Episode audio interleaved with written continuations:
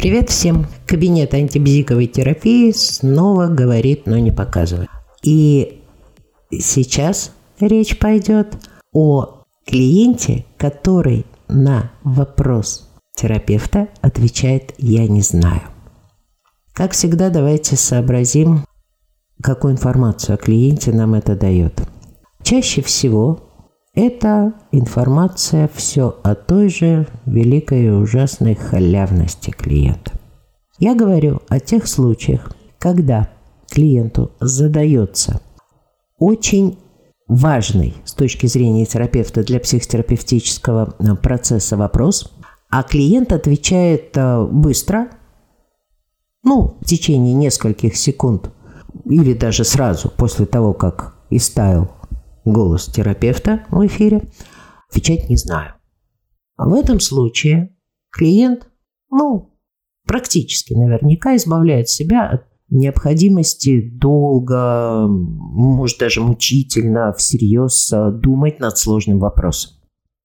Мы получаем информацию не только о том, что клиент хочет получить от терапевта что-то очень такое важное, ценное для его жизни, что незамедлительно сделать жизнь счастливее, но совершенно не готов прилагать какие-то усилия для этого. Во всяком случае, в данный момент. А, но мы получаем еще одну информацию. Думать для него не является легким, привычным и уж тем более интересным занятием.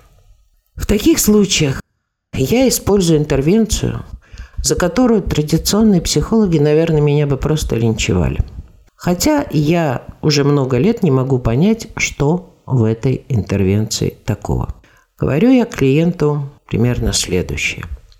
Если у человека спрашивают какое-то его мнение о чем-то, что связано именно с ним, а он так стремительно и легко говорит «я не знаю», это бывает в двух случаях. Случай первый.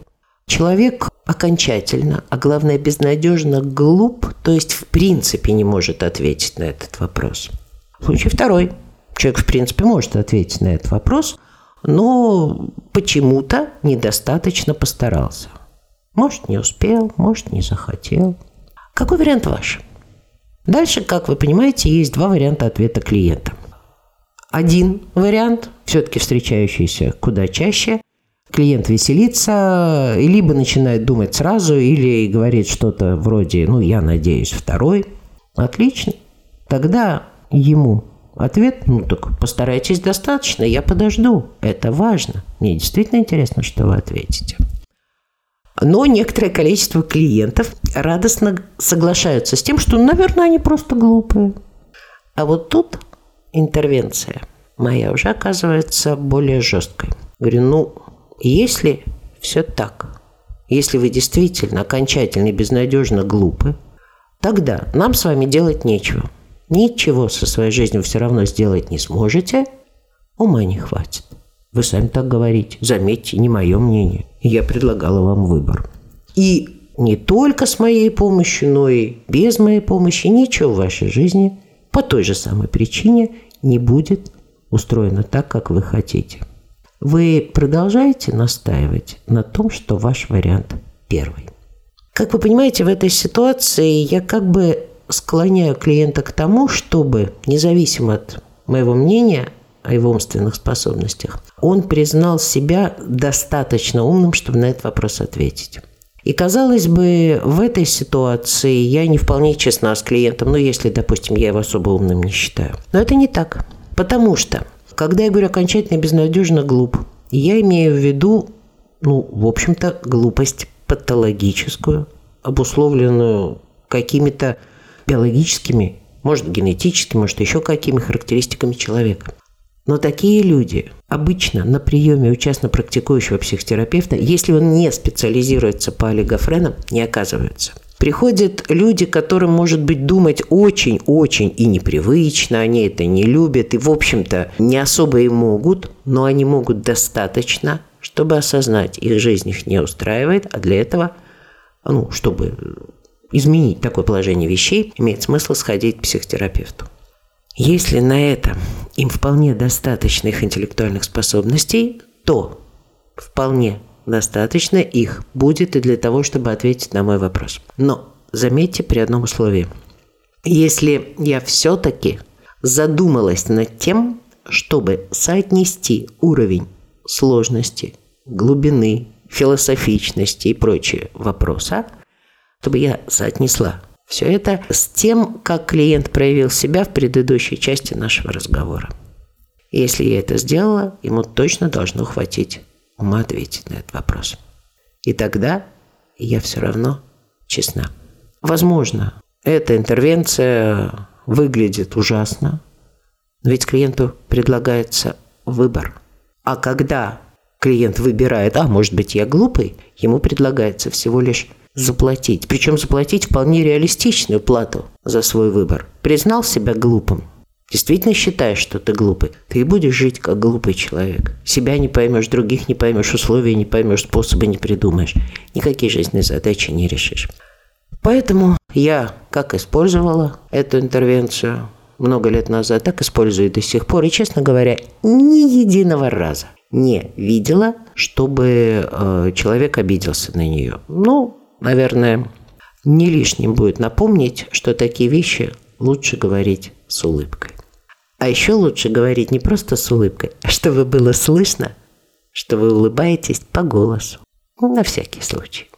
В общем, я надеюсь, этот кусочек вполне понятен. Но есть ведь ситуации, когда мы задаем человеку вопрос о чем-то, чего он действительно знать не может. Или этот вопрос достаточно сложен, слишком сложен для ответа. Давайте разберемся, что делать в этих случаях. Первый случай из тех, что я назвала. Мы задаем человеку вопрос, на который он ответить принципиально не может. Это может быть вопрос о том, кто что думал, кроме него в какой-то описанной им ситуации, кто что чувствовал, кто что собирается сделать, сколько лет собирается жить клиент. В норме если терапевт соблюдает главный терапевтический принцип, такие вопросы всегда будут провокационными. То есть, например, мы можем спросить, а что в этот момент думала ваша жена? Я не знаю. Да, а почему во всех остальных ситуациях, о которых вы рассказывали, вы полагали, что знаете, о чем она думала? Например. Либо другой вариант. А о чем думал как вы думаете, ваш собеседник? Я не знаю. Естественно, знать вы не можете, а предположить вы можете. Как думаете, о чем в принципе в таких ситуациях человек мог думать? Или в принципе ради чего люди могут совершать то или иное действие? То есть в этих случаях вопросы, на которые мы практически наверняка получим ответ «я не знаю», задаются совершенно конкретной целью, чтобы попытаться подвести человека к какому-то нужному думанию, подтолкнуть к какому-то направлению думания и так далее. Второй вариант из тех, что я перечислила, это когда терапевт задает вопрос очень сложный или оказавшийся очень сложным для клиента. Но в этих случаях мы видим, что клиент думает – то есть на ответ «не знаю» у него уходит намного больше времени. Между тем, как был задан вопрос и как прозвучал растерянный ответ «я не знаю», может пройти даже минута. Вообще минута молчания в разговоре глаза в глаза – это очень много. Это очень сложная пауза, и очень важно здесь не заволноваться и не влезть раньше, чем э, клиент все-таки хоть что-нибудь скажет. Так вот, когда это «не знаю» прозвучит, у нас тоже есть несколько вариантов э, реагирования. Один вариант. Какие э, варианты ответа вы сейчас рассматривали? Почему они вам не подошли? Вы же так долго думали, наверняка вам какие-то ответы в голову приходили, только они вас не устроили. Другая интервенция. Вы не можете знать, или пока не знаете. Но опять же, как легко догадаться, в этом случае речь идет о вопросе, на который в принципе, клиент ответ найти может, хотя это действительно может оказаться сложным. То есть вопрос с таким выбором вообще невозможно ответить, или вы пока не смогли, предлагается в надежде на ответ «пока не смог». Хорошо, вы пока не смогли. Чего вам не хватило? чаще всего мы получаем ответ «времени». Ну, время в данном случае категория такая вполне абстрактная. Вы же время на что-то тратите на обработку какой-то информации, какими-то разными, наверное, способами. Так вот, какой информации вам, может быть, не хватает? Или, может быть, каких э, способов ее обдумывания?